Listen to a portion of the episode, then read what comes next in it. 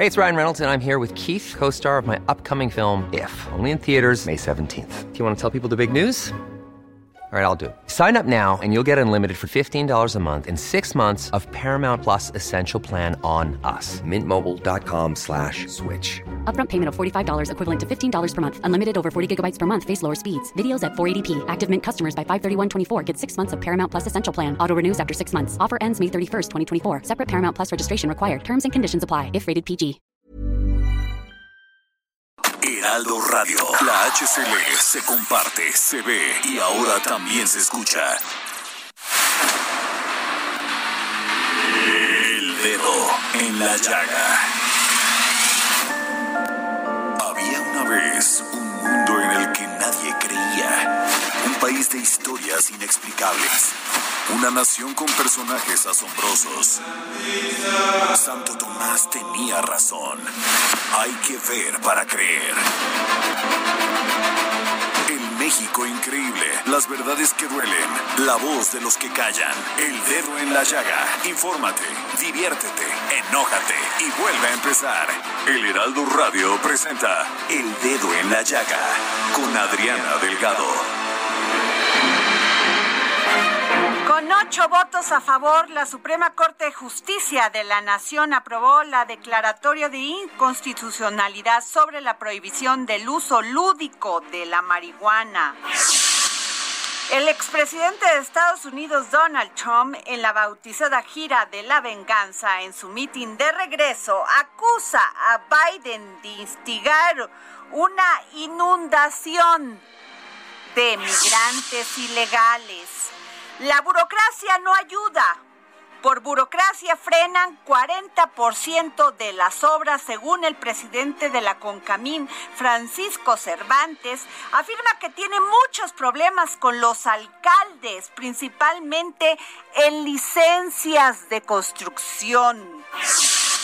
Pretenden legalizar medio millón de autos chocolate, pese a que el sector automotriz mexicano se vio seriamente afectado por la pandemia del COVID-19, se pretende legalizar unos 500 mil autos chocolates en Baja California. Sin pena ni gloria y sin ninguna responsabilidad, Claudia Sheinbaum anuncia la salida de al frente de la dirección del metro de la Ciudad de México a Florencia Serranía y la sustituye Guillermo Calderón. Y bueno, déjenme decirles que inició en Baja California el cambio verdadero, afirmó el presidente Andrés Manuel López Obrador tras una gira de tres días. Reconoció el trabajo del gobernador Jaime Bonilla y consideró que ha estado a la altura de las circunstancias y lo felicitó por el programa de vacunación contra el COVID-19, pues en un plazo de ocho días logró inmunizar a más del 90% de los ciudadanos mayores de 18 años y con esto, dijo, generó condiciones para abrir la frontera en Estados Unidos. El presidente anunció que regresará en tres meses para recorrer los municipios de la de los seis municipios. Y nos vamos con Fíjense que tenemos una nota muy importante. En unos minutos más, a ver si nos puede contestar el, el, el, diputado Pablo Gómez, que lo andamos buscando por esto, que pues hoy se dio a conocer, porque con ocho votos a favor, pues la Suprema Corte aprobó la declaración la declaratoria, perdón, de inconstitucionalidad sobre la prohibición del uso, del uso lúdico de la marihuana. Y tenemos en la línea a Ramsés Pech. Hola Ramsés, ¿cómo estás?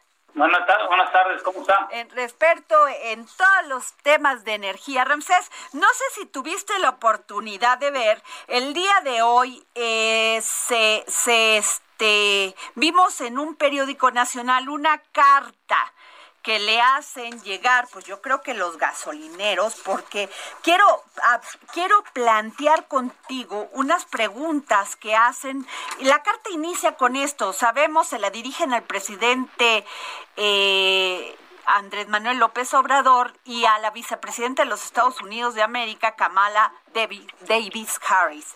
Eh, y dice, sabemos que usted no promovió ni firmó la mal implementada reforma energética. Sabemos también de, los gran, de las grandes presiones del gobierno de los Estados Unidos y de las grandes petroleras para que se mantenga abierto el comercio en materia energética. Sin embargo, eso no justifica no justifica que en el norte del país esté hundido en una desmedida importación ilegal de productos que sin pagar impuestos están atestando al país. Y le dicen, señor presidente, limite los permisos de importación solo a grandes petroleras. ¿Qué piensas? Te las voy diciendo así y tú me vas diciendo qué piensas, Ramsés. Bueno, pues eh, la primera pregunta ya está contestada porque ya la Secretaría de Energía en días pasados ya eh, quitó ciertos permisos y lo deja y, ha dejado a las grandes empresas que hoy tienen importación. Muchos de los permisos de importación que, hemos observado tienen más de 20 años a empresas que tienen refinerías, que tienen una estructura y en esas está PMI Internacional, que es parte de Pemex, como otras empresas que están hoy importando los combustibles directamente, algunas de ellas de sus refinerías, y otras están comprándoles directamente a Pemex y lo único que adicionan son los aditivos. Pero la disminución de permisos ya, ya está hecho, hay que revisarlos desde 2021, donde la Secretaría de Energía ya dictaminó cuáles son los que tienen los permisos, y yo creo que hay una coordinación entre la Secretaría de Energía, Secretaría de Economía y el SAT sobre qué tipo de combustibles están importando y cuáles son los que están vendiendo. Ya lo estamos viendo en muchos lugares de, de lo que mencionan en la carta, que se están haciendo revisiones exhaustivas, pero hay que traer los resultados, hay que ver qué tan veraz van a ser lo que se obtenga. Ok. Eliminen todos los permisos de comercialización, no tienen razón de ser, son el principio de, todo, de todos los males. Bueno, los permisos de comercialización hay que hay que explicarle al público que dentro de la en la, la línea número 4 que tienen ahí de contratos de comercialización indican que no tienes que tener infraestructura y el comercializador es aquel que tiene la forma de poder vender combustibles o dependiendo del permiso que tengas dentro del mercado mexicano. Es decir, es yo te autorizo que tú puedas comercializar y te tienes que dar de alta en el SAT, tener tu empresa constituida que tenga la forma de comercializar los combustibles, etcétera. Entonces yo creo que ahí no es el problema los permisos de comercialización, creo que ahí los hacia atrás, desde el punto de vista quién, cómo y quién está comercializando los combustibles y su procedencia de la misma. Prohíban las descargas de trenes en escuelas no autorizadas ni con las instalaciones adecuadas, esto para hacer descargas de forma segura. Creo que las escuelas, creo que dependiendo del lugar, deben de tener los permisos que debe dar la CEA y sobre todo eh, la parte de la Secretaría de Comunicaciones para la descarga y sobre todo la, lo que llamamos el traspaso de un carro tanque hacia las pipas. Hemos de recordar que todavía hoy se puede hacer eso y te dan un cierto periodo de tiempo no mayor, creo que de 72 horas para hacer el trasvase que llamamos nosotros y deben de contar con las normas de seguridad. Yo creo que las escuelas que están hoy en día y que son las que están autorizadas por el SAT, Secretaría de Comunicación y Transporte, y sobre todo lo, no sé, a nivel federal para hacer esta operación, yo creo que están bien identificadas. El problema hay que hay que revisar si hay una estadística de cuáles son las que no están y la persona que mandó el comunicado, si tiene la información, creo que sería bueno que se la pudiera mandar a las instancias correspondientes. Claro.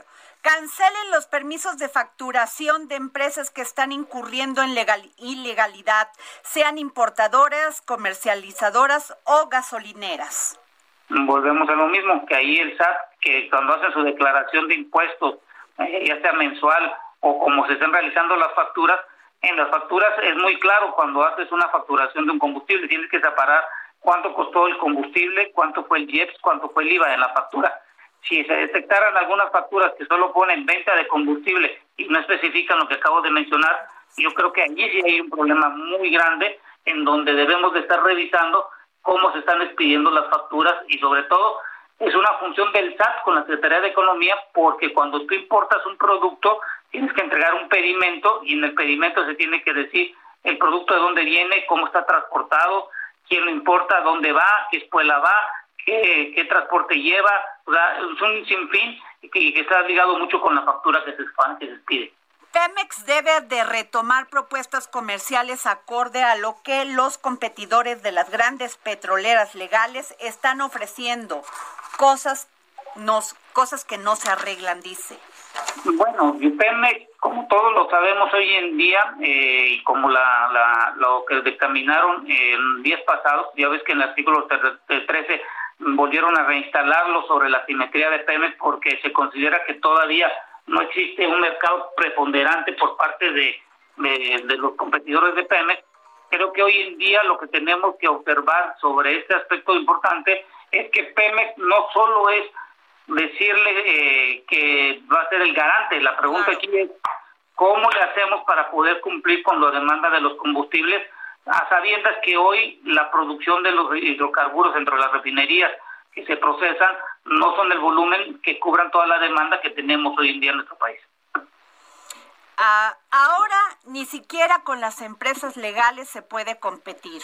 Sancionen y castiguen eh, fiscalmente a empresas que están comprando producto ilegal, haciendo no deducibles sus compras de combustible. Hay grandes empresas de transporte, mineras y gasolineras que están comprando estos productos ilegales y siguen haciendo sus deducciones de forma normal, amparándose en que tienen sus facturas de compra a precios hasta de 5 pesos debajo de los costos de Pemex volvemos en el SAT, ya ves que tienes que expandir tu factura electrónica y en la factura electrónica tienes que establecer para lo que es comercialización de combustibles el costo, eh, el, pago del IEPS, el IVA y tiene que estar ligado al, al, pedimento. Y hemos de recordar que si no más recuerdo en días pasados la Secretaría de Economía sacó en el diario oficial un nuevo documento que se tiene que integrar cuando tú haces la importación de cualquier producto y donde están incluidos los combustibles creo que la persona, si es que tiene información y tiene la documentación y está argumentando todo lo que hoy en día está sacando,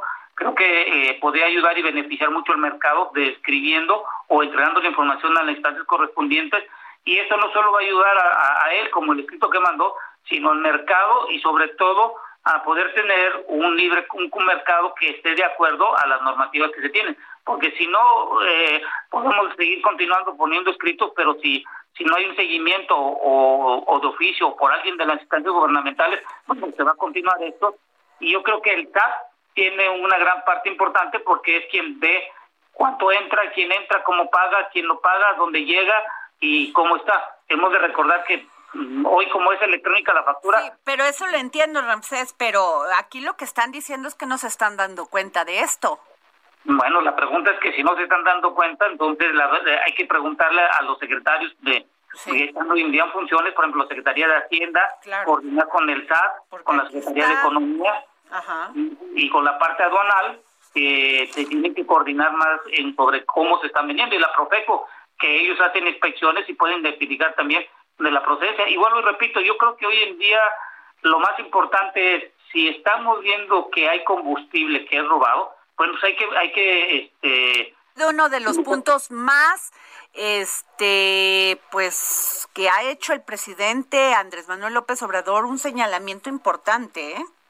sí y yo creo que lo que hay que identificar es colocar trazadores eh, hacer la facturación por ejemplo los gasolineros tienen lo que llaman el timbre tienen que estar cada 24 horas arqueando sus entradas y salidas las estaciones de servicio tienen que demostrar de dónde proviene el combustible los comercializadores tienen que demostrar todo. Entonces, creo que debe de revisarse si alguna parte del proceso hay un claroscuro, hay que cerrar ese claroscuro y eso nomás son las instancias que, que pueden determinar eso. A ver, siete, prohíba la norma de uso de etanol porque las empresas están declarando el 5% permitido e introducen el 10%, entregando un producto de menor precio por abajo de los precios de Pemex. ¿Qué tal?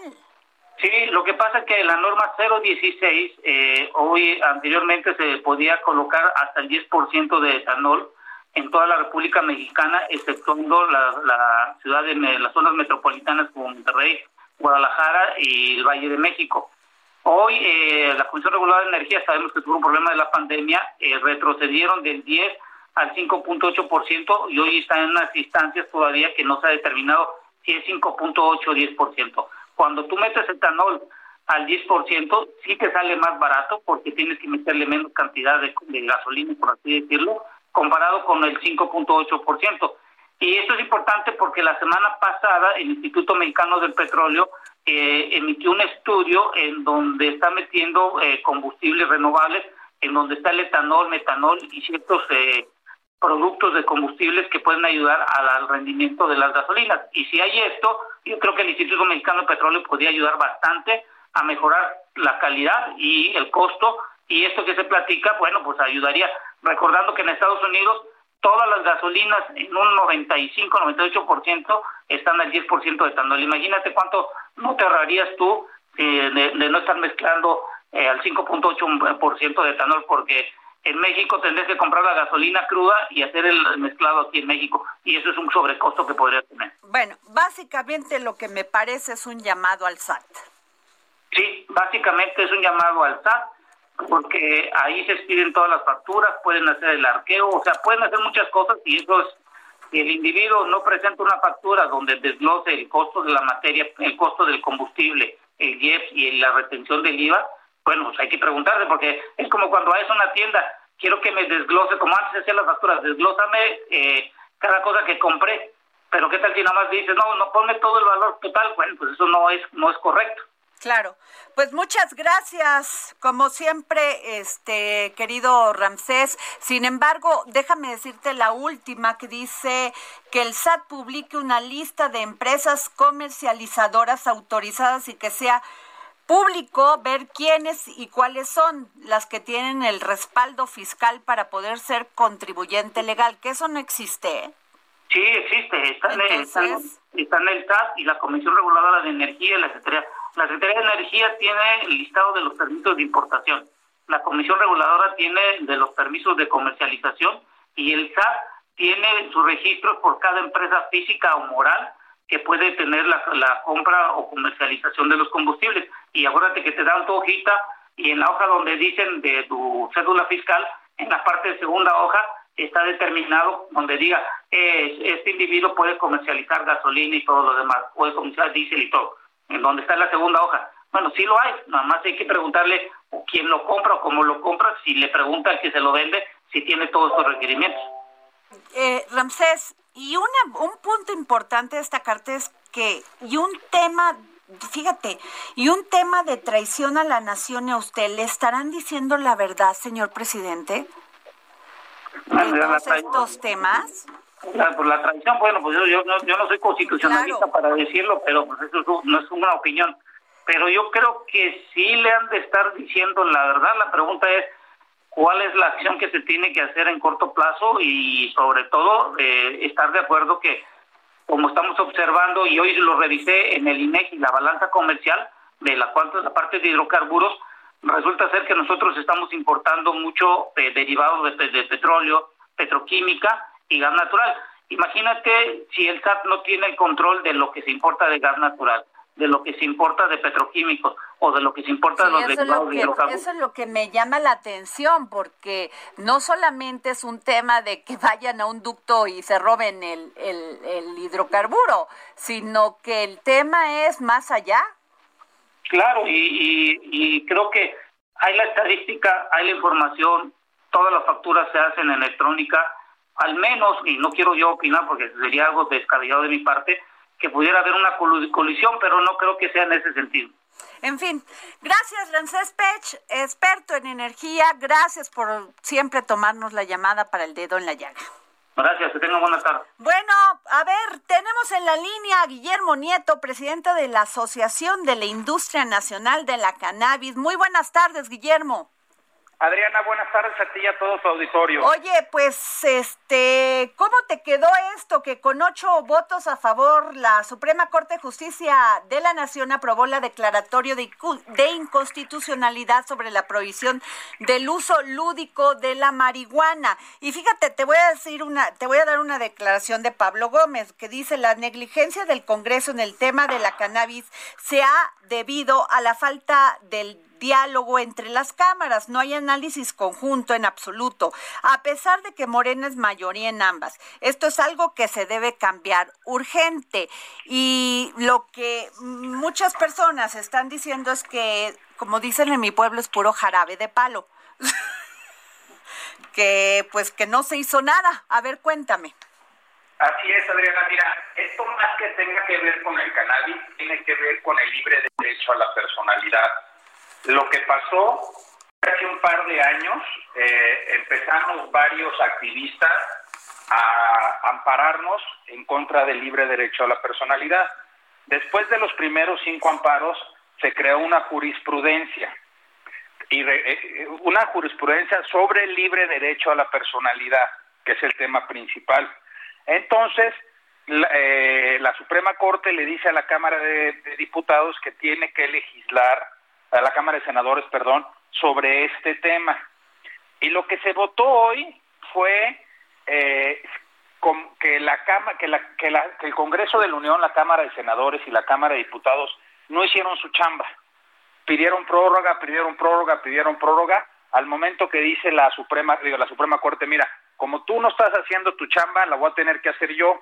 Y lo que hace la Suprema Corte es, eh, eh, hace inconstitucional ciertos artículos de la Ley eh, General de Salud, más no del Código Penal. Esto es bien importante diferenciar porque sigue estando súper penado. O sea que, no, no cambió nada. El, o sea, penalmente, o sea, está penado, vaya. penal, penalmente está penado. Aquí lo que está, lo que está en juego es el libre derecho a la personalidad. ¿Esto qué significa? Que sí vas a poder tener tus plantas, vas a poder transportarlas, vas a poder producirlas, vas a poder todo, nada más que antes te tenías que amparar, ahora tienes que ir a la COFEPRIS a que te dé un, un permiso especial, o sea, lo que... Lo que Pero si la COFEPRIS te da el permiso pero, pero hay una pena por esto, ¿cómo le hacemos? Por eso, no, eh, primero tiene que emitir un reglamento a la COFEPRIS por el cual, para, para que pueda dar estos permisos. Eh, este reglamento puede tardar uno, puede tardar tres años. La última vez que se le pidió a la COFEPRIS que hiciera un reglamento eh, fue en el 2017, a, a finales del 2000, en el 2018 y lo acabó entregando en enero de este uh, año. Pues, uh. Hoy la diferencia es como ya derogaron la ley, ya no te puedes amparar. Entonces, los siguientes meses hasta que la COFEPRIS eh, eh, promulgue ese reglamento, vamos a estar peor que antes, porque antes pues te podías amparar y podías tener tus plantas, y ahora hay que esperarnos a ver qué dice la COFEPRIS, que te dé el permiso. que te dé el permiso y sobre todo cuáles van a ser las reglas para catalogarlo como consumo personal, porque hoy estamos en el limbo, no sabemos si consumo personal es una, dos, tres o mil plantas. Y eso, pues hoy, mientras no saquen ese, ese reglamento, pues, se puede prestar mucho a la extorsión. Pues no, entonces no cambió nada, básicamente básicamente lo único que en lugar de que, de que te ampares con un juez de distrito, ahora vas a tener que esperar a que la COFEPRIS emita su, su reglamento y luego vas a tener que ir a pedirle el permiso a la COFEPRIS. No, pues la tienes, la tienes complicada porque si quien lleva la COFEPRIS es eh, Gatel, Hugo López Gatel, pues está más complicado. Y sobre todo, ¿sabes qué? yo creo que le quita presión al Congreso, porque el Congreso va a decir, bueno, ya si se va a encargar la COFEPRIS, ya yo me voy a enfocar en otras pues cosas más, importantes. O sea, puede ser eso uno de los de, de los grandes problemas que nosotros vemos con lo que pasó hoy. Híjole, qué complicado, Guillermo, pero si te, te, digo, porque imagínate que alguien que está a cargo de la COFEPRIS dice, esto digo, no tiene nada que ver contigo, pero dice que la protesta de los niños con cáncer por falta de medicinas es parte de un complot para dar un golpe de Estado al presidente Andrés Manuel López Obrador, pues me imagino que en este tema, digo, es grave, pero menos grave que los niños de con cáncer. Imagínate. Así es, Adriana.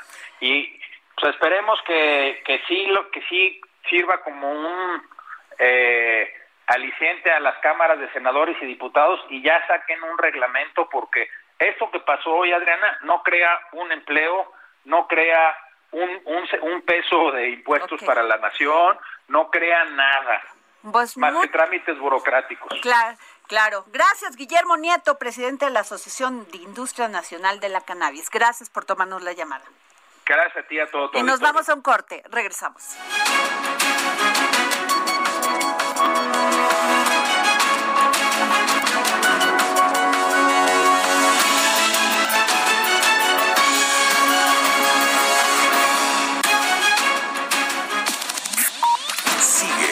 Adriana Delgado en su cuenta de Twitter. Arroba Adri Delgado Ruiz. Además, te invitamos a enviar tus opiniones y comentarios en texto o por mensaje de audio a través de WhatsApp al 55 2544 3334. Y si quieres escuchar El Dedo en la Llaga de El Heraldo Radio, en cualquier momento y donde quiera que te encuentres, descarga el podcast disponible en Spotify y iTunes. Heraldo Radio, la H que sí suena y ahora también se escucha.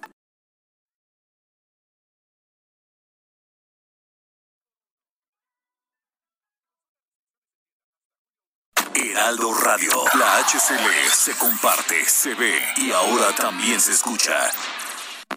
Sigue a Adriana Delgado en su cuenta de Twitter en arroba Adri Delgado Ruiz. Y envíanos tus comentarios vía WhatsApp al 55 25 44 33 34 o 55 25 02 21 04.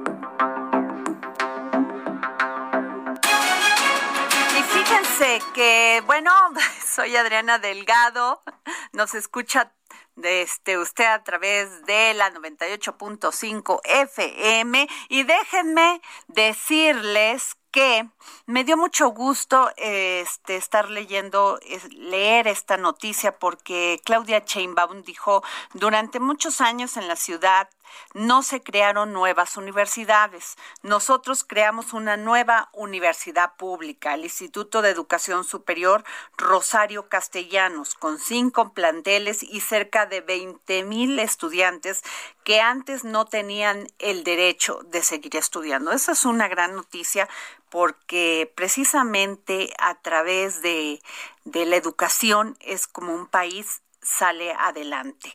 Así que enhorabuena, a nuestra jefa de gobierno. Y bueno, tenemos en la línea el maestro Ernesto Ramos Mega, consejero electoral del Instituto Electoral de la Ciudad de México. Muy buenas tardes, maestro. Buenas tardes, Ariana. Encantado de estar contigo y tu auditorio. Gracias por invitarme. Y maestro, el segundo semestre del año se tendrá en la Ciudad de México una intensa actividad para la democracia participativa, ¿no? ¿De qué se trata esto, maestro? Tienes toda la razón, Adriana. Se trata de las asambleas ciudadanas que se van a celebrar en toda la ciudad. Vamos a, ayudar a la celebración de por lo menos 1.767 asambleas para que en las colonias puedan elegir a los comités que llamamos de ejecución y de vigilancia del presupuesto participativo.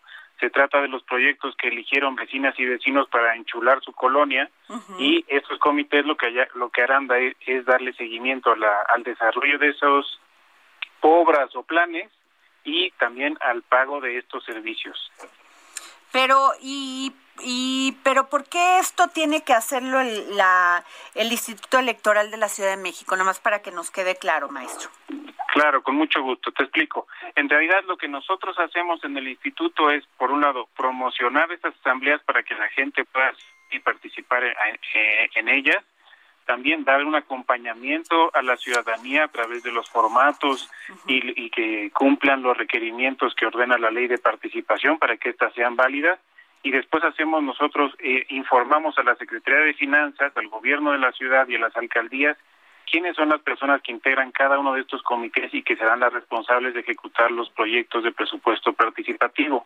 Después tendremos que dar nosotros en el Instituto Electoral un seguimiento a la ejecución de estos proyectos para poder difundirlos en nuestra plataforma de participación ciudadana y que todas las personas puedan enterarse de cómo van el ejercicio de estos eh, 2.800 millones de pesos que, que vecinas y vecinos decidieron cómo pues, colonias. O sea que le van a dar seguimiento a qué alcaldes están cumpliendo con lo que se prometió. No solamente los alcaldes o las alcaldesas, en realidad son vecinos y vecinas que a ah. partir de esta nueva legislación van a ser los responsables de ejecutar estos proyectos. Las alcaldías tienen que ayudarles en todo, por supuesto, para que se cumpla con la ley de obras, por ejemplo, y la Secretaría de Finanzas también apoyarlos para el ejercicio de los recursos. Pero lo más importante que me gustaría destacarte es que la responsabilidad principal la tiene la ciudadanía, en realidad. Pues sí, porque este, pero por eso ahí me queda como la duda, pero bueno, usted me la está aclarando, que se podría pues tener doble función, por un lado que es el gobierno de la Ciudad de México en llevar el seguimiento de esto y por el otro el Instituto Electoral de la Ciudad de México. Cada uno dentro de sus ámbitos de atribuciones, por ejemplo, las alcaldías tienen que ayudar al tema de la contratación de los eh, de los proveedores de servicios Pensemos, por ejemplo, en algunos proyectos que tienen como finalidad en un lote baldío construir un, un lugar, una ludoteca o un lugar para adultos mayores, para un centro cultural, un teatro al aire libre. Otros proyectos tienen, por ejemplo, el tema de recopilar agua o, recabar agua de lluvia para, para regar eh, los jardines o incluso ayudar a purificar el agua para el consumo de vecinos y vecinas. En esas contrataciones de, de, proveedores son las alcaldías las que tienen que dar apoyo a la ciudadanía y la Secretaría de Finanzas tendría que dar apoyo en la administrar los recursos para que puedan ir pagando los adelantos y ayudarles a hacer seguimiento en los avances de las obras. Nosotros ayudaremos en la difusión, en la logística, también para la realización de las asambleas y en informar a la ciudadanía los avances que, se vayan presentando. Maestro, ¿y cuál fue el saldo de ustedes como, eh, como este Instituto Electoral de la Ciudad de México en estas pasadas elecciones? ¿Te, refieres a la jornada electoral del 6 de junio? Sí. ¿Cómo lo califican ustedes? Yo creo que fue una jornada muy exitosa. La verdad es que la participación de la ciudadanía superó cualquier expectativa. En las elecciones intermedias anteriores la participación era más baja y en este caso subió ocho puntos respecto de las anteriores. Eh, nos, nos, ubicamos a nivel eh, básicamente del promedio nacional y eh, de, en general todos los actores políticos manifestaron su satisfacción con el proceso electoral, este, que además tenía las complejidades de la pandemia, ¿no?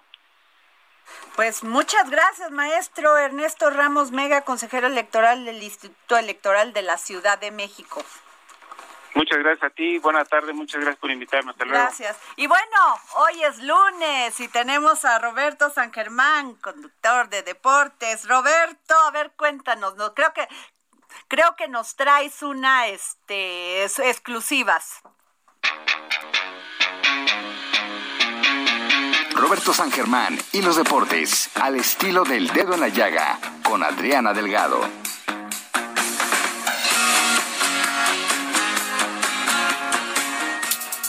Buenas tardes, Adriana. Buenas tardes a toda la gente que nos sintoniza. Sí, fíjate que vamos a hablar. Estuvo moviéndose mucho un tema la semana pasada con Paola Espinosa, esta clavadista mexicana que quiere que por dedazo le den su lugar.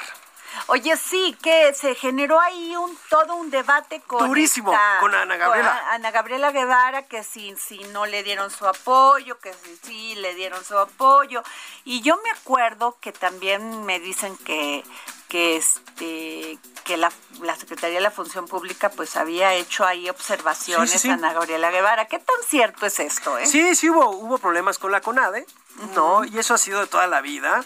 Han habido desfalcos por parte de algunas federaciones que también han tenido que ver también con parte de la CONADE en cuestión de que ellos son los encargados de bajar los dineros para entregarlos a las federaciones.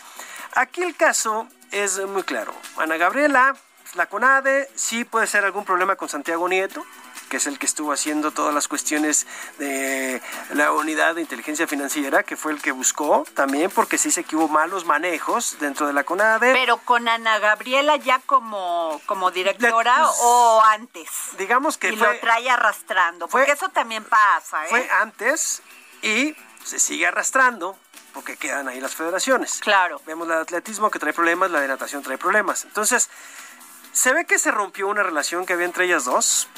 Que parece que era pues más bien de compadrazgo nada más, salían en las fotos y apóyame, yo te apoyo, no sé qué. Pero aquí la cuestión es que también Paola está pidiendo un lugar en donde también ella en alguna ocasión hizo lo mismo, en donde ni siquiera compitió y por dedazo le dieron la plaza con Carolina Mendoza, que es la niña con la cual vamos a escuchar lo que dijo. Esta es una entrevista que hizo una compañera de nosotros de aquí, Katia López. vamos. Y que trae de verdad tres audios bien, bien interesantes, bien interesantes de lo que habla Carolina. ¿Por qué? Porque aquí nos dice lo que sucedió. Porque era un selectivo en el cual ellas ganaron, sí, todo lo del trampolín de tres metros sincronizados, ellos lo ganaron. Ellas ganaron y pues simplemente en todo el mundo, te, platico qué es lo que sucede. Cuando tú ganas una plaza para unos Juegos Olímpicos, no es para Adriana. Ok. Es para México. Claro. Y se hace un selectivo. Y ese selectivo, ahí tú tienes que enseñar que, tiene las condiciones. Sí, Exactamente, para poderte mandar. Porque hay que decir una cosa, la compañera de Paula Espinosa se tiene que operar del hombro. ¿Tú crees que iba a poder ganar medalla en los Juegos con el dolor que lleva esta niña? Sí, y ahorita tienen esa situación. Entonces, ¿qué es lo que pasa? Les ganaron en los selectivos. Carolina Mendoza. A Carolina le ganó, a Paola. Sí, claro, y a su ah, compañera. y se ganó su lugar. Y se ganó su lugar, pero dice Paola que nunca les dijeron. Mira, mejor ¿Cómo que no les dijeron? Pues no les dicen ahí mismo. ¿Cómo? No entendí. Eso fue lo que ella dice, que ah, nunca les dijeron esa parte y que no sé qué y que Carlos Padilla, Ay, eso sí como me, como que me parece así medio raro. Oye, pues... A ver, es una novela. A mí sí me dicen, oye, vas a entrar, me haces firmar un papel, te doy los resultados. No es partido político, así de que no me hicieron diputado ni me dieron la candidatura, pues no. Simplemente tú tienes que firmar un papel cuando te enseñan los resultados. A ver, ya firmaste, pues sí me ganaron y ya. Claro. Pero escuchemos lo que dice Carolina Mendoza Por favor. al respecto. Se dice que se ganaron plazas ahí en ese selectivo justamente pues nos sacaron a, mí y a Lolita, llevaron una pareja que ni siquiera compitió, entonces sí, pues fue un año bastante difícil emocionalmente y anímicamente, en lo personal me pegó mucho, eh, yo estaba haciendo todo mi proceso para Juegos Olímpicos, pues empieza desde, desde antes, ¿no? No es solamente cuatro años, son años más atrás, entonces estaba haciendo todo mi proceso como, como se debía, gané centroamericanos, eh, gané los selectivos, cuando me sacan tuve que tomar una decisión que para mí fue importante, que fue fuera del deporte y fue una decisión personal que me ayudó muchísimo a crecer eh, personalmente y llegué con más ganas, llegué con más ganas de volver a entrenar, de seguir entrenando. Eh, me quitaron apoyos, eh, yo solo pedí déjenme entrenar y yo voy a, voy a demostrarlo y así fue. La verdad es que creo que todo es aprendizaje y, y lo supe aprovechar de la mejor manera. Bueno, entonces yo no entiendo cómo este Paola Espinosa puede decir yo gané la plaza. Es que esto se da en el 2019, Paola y Miriam tienen eh, una competencia en Corea. Quedan en tercer lugar, se llevan el bronce. En ese momento ella le habla a Carlos Padilla, que es el mero, del Comité Olímpico Mexicano, el, ingeniero le dice, oiga, yo gané, por favor respeten mi plaza. Habla con Ana Gabriela Guevara, oye, yo gané, respeta mi plaza. Antes el premio era de que si tú ganabas la plaza, ibas. Ajá. Ok, ahora no. Entonces, ¿qué sucede? Cuando fue el selectivo, lo ganó Carolina Mendoza y Lupita. Y nos lo está diciendo Carolina. Por dedazo. Se la dieron. Fue Paola con su compañera. No, pues no. Y esta niña se retiró. Esta niña se retiró Fíjate, lleva 10 años. porque en el deporte eso no se vale. Pero bueno, esta, niña lleva 10 años compitiendo, logrando las plazas y va otra persona en su lugar. No. Terminó compitiendo en el hexatlón. Esta niña estuvo un ratito en el hexatlón, le fue bastante bien. Pero vamos a escuchar también qué le dice a los periodistas, porque hay que recordar que ahora hay un chorro de report fans y que son casi, casi, casi parece que son las personas son que. Son conocedores de la nación. No, déjate eso. Parece que son representantes de los deportistas. Estos salen con su escudo dentro de los medios y yo estoy con Paola. Vean lo que les dice Carolina. A ver. Si se pudieran a investigar un poco más, a indagar de verdad, creo que se nos hace muy fácil a nosotros como humanos juzgar sin saber, ¿no? Sea eh, lo que sea, ¿no? Se nos hace muy fácil juzgar sin conocer a alguien, se nos hace muy fácil señalar, eh, decir cuando a lo mejor ni siquiera sabes por lo que está pasando esa persona. Entonces, no, no tanto el hecho de ponerte en los zapatos de alguien más, porque nunca lo vas a saber, ¿no? Nunca vas a experimentar en cabeza ajena. Sin embargo, creo que creo que hay información, creo que hay resultados, creo que lo hemos venido demostrando. Eh, o sea, también hay resultados de la otra parte, ¿no? Pero creo que pues unos años complicados, la gente que, que, a lo mejor no sabe mucho y que señala, pues sí estaría bien que, que, se pusieran a investigar un poco más, o simplemente, este, pues a lo mejor no juzgar tanto, ¿no? Porque no saben lo que hay detrás, ni de un lado ni del otro lado, ¿no? Es su punto de vista y se respeta totalmente, pero pues siempre hay que hablar con respeto, siempre hay que cuidar esta parte y nada, o sea, los resultados ahí están, está en papel, está en la fina, está en todos lados, entonces ahí pueden ver.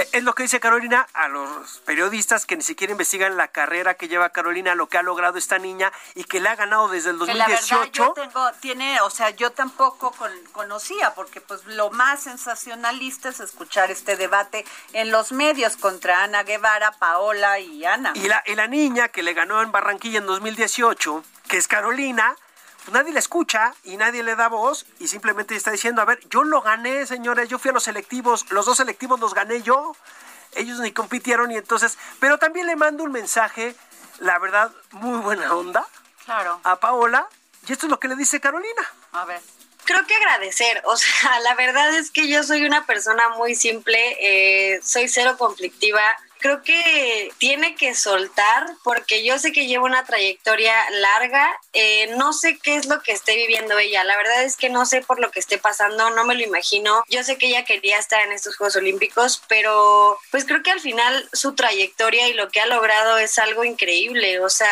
pues agradecer porque a, lo mejor por ahí, por ese ejemplo, hay muchas mujeres atrás mexicanas que la siguen, que, que a lo mejor quieren ser esa figura, ¿no? Creo que es una figura y, y nada, o sea, creo que también vienen cosas buenas para ella, o sea, no sé qué vaya a decidir ella, no sé qué vaya a hacer, pero pues que también esté abierta, ¿no? Abierta a nuevas cosas, abierta a, a, lo que venga, tiene una hija que está hermosa, entonces creo que está en buen momento para decidir y para agradecer también todo lo que le ha dejado el deporte, que creo que es muchísimo.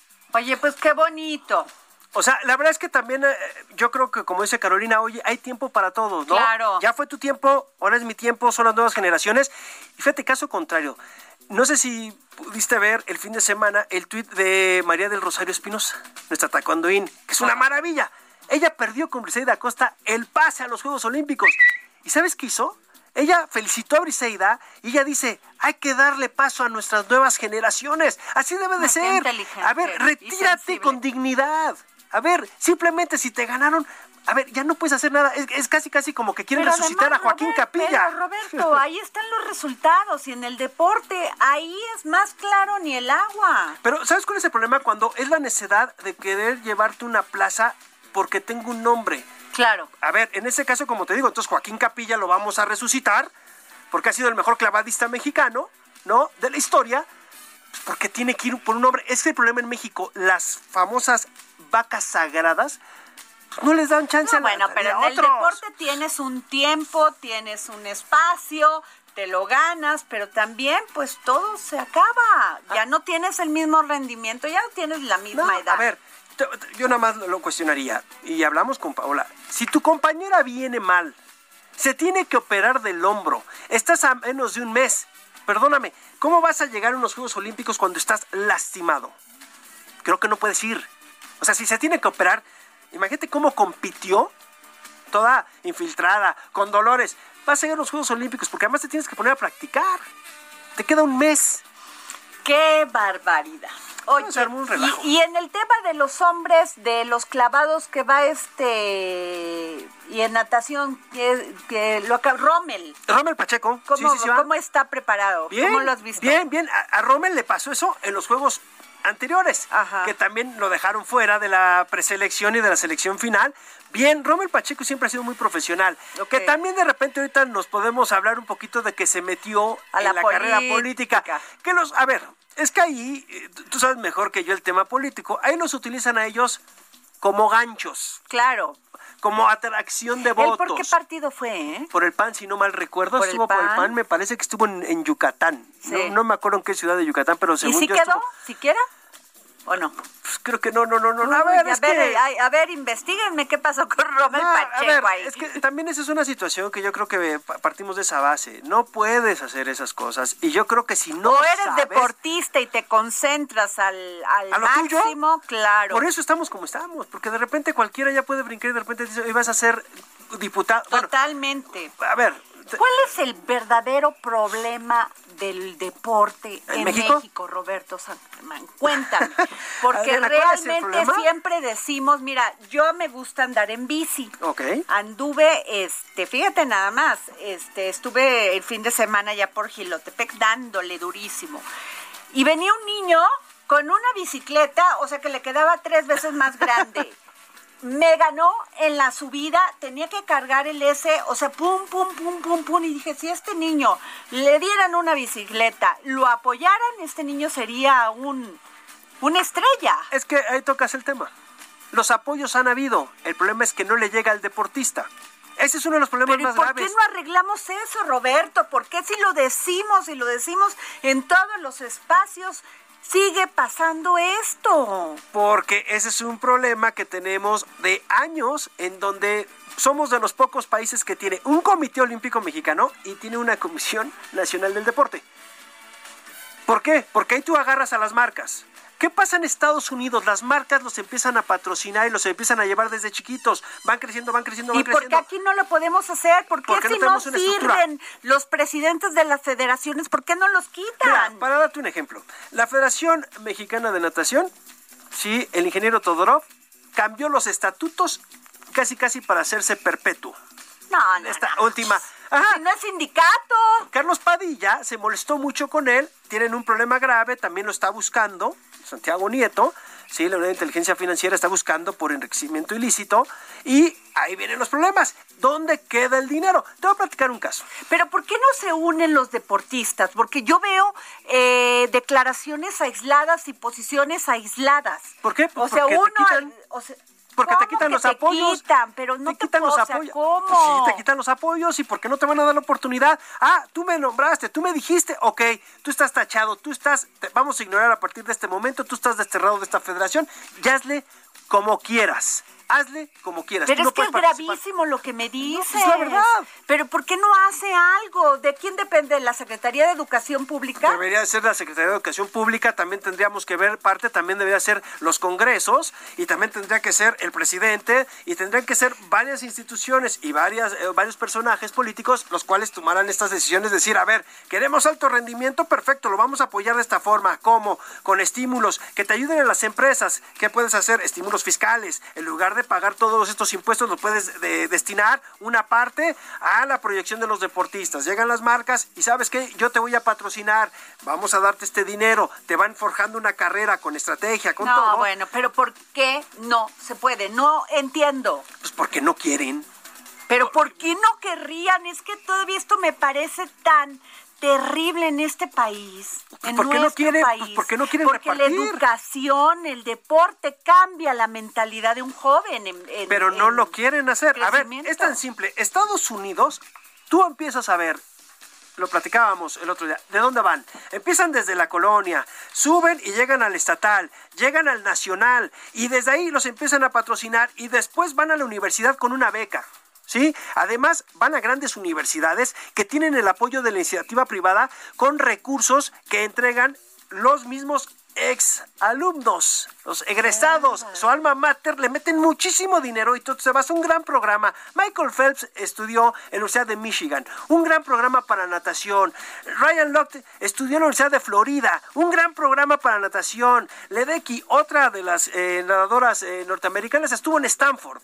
Estás hablando de Stanford, una de las mejores cinco universidades de los Estados Unidos y una de las mejores diez del mundo.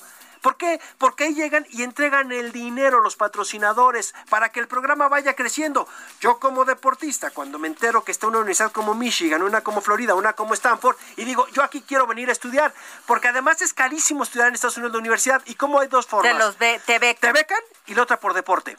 Entonces, pues si no tienes dinero, esa es la única forma. Y ya cuando llegas, te apoyan y te apoyan y te apoyan. Por eso tenemos un monstruo llamado Michael Phelps. Sale desde los juveniles, lo van apoyando, lo van llevando, lo van llevando, llega a la Universidad de No, y en Michigan. todo, en gimnasia, en todo. En todo. ¿Pero por qué? Tienen Porque hay instalaciones. Porque además ellos entienden que si tú tienes esa estructura, vas a jalar a más niños y vas a jalar a más recursos. Ese es el problema que tenemos en México. En países de todo es primer corrupción, sí. o sea, todo Sí. me lo quedo, Sí. me vale gorro el Sí. otro, somos de una manera totalmente egoísta Sí. y que hagan los demás y me vale la juventud. ¿Sí? A ver, tenemos el caso en los Juegos Olímpicos pasados. El equipo de boxeo tuvo que salir a botear, botear, botear, Horrible. pedir dinero en las esquinas para poderse comprar los boletos Ay, no de es avión. cierto, no es cierto, no lo puedo Sí, eso ha pasado. O sea, aquí nos damos cuenta de que el dinero que estaba para esa federación o para ese eh, boxeador, ¿dónde se quedó? Ah, Roberto San Germán, qué tristeza lo No. que me dices. Ojalá cambien las cosas. Pero Ojalá no se así. escuche el gobierno. Ah, mira, la verdad es que no les interesa el deporte. Porque el deporte, ah, eso sí, cuando, espérate, deja que ganen una medalla y se la van a poner todos y ahí Claro, salen, van a decir se suben y yo lo- fue el que la llevé. Y antes ni les interesan. Pues bueno, Roberto San Germán, Gracias, Adriana. me dejas el corazón destruido y el estómago hecho picadillo. Nos vamos. Esto fue el dedo en la llaga. Gracias, Roberto. Hasta luego.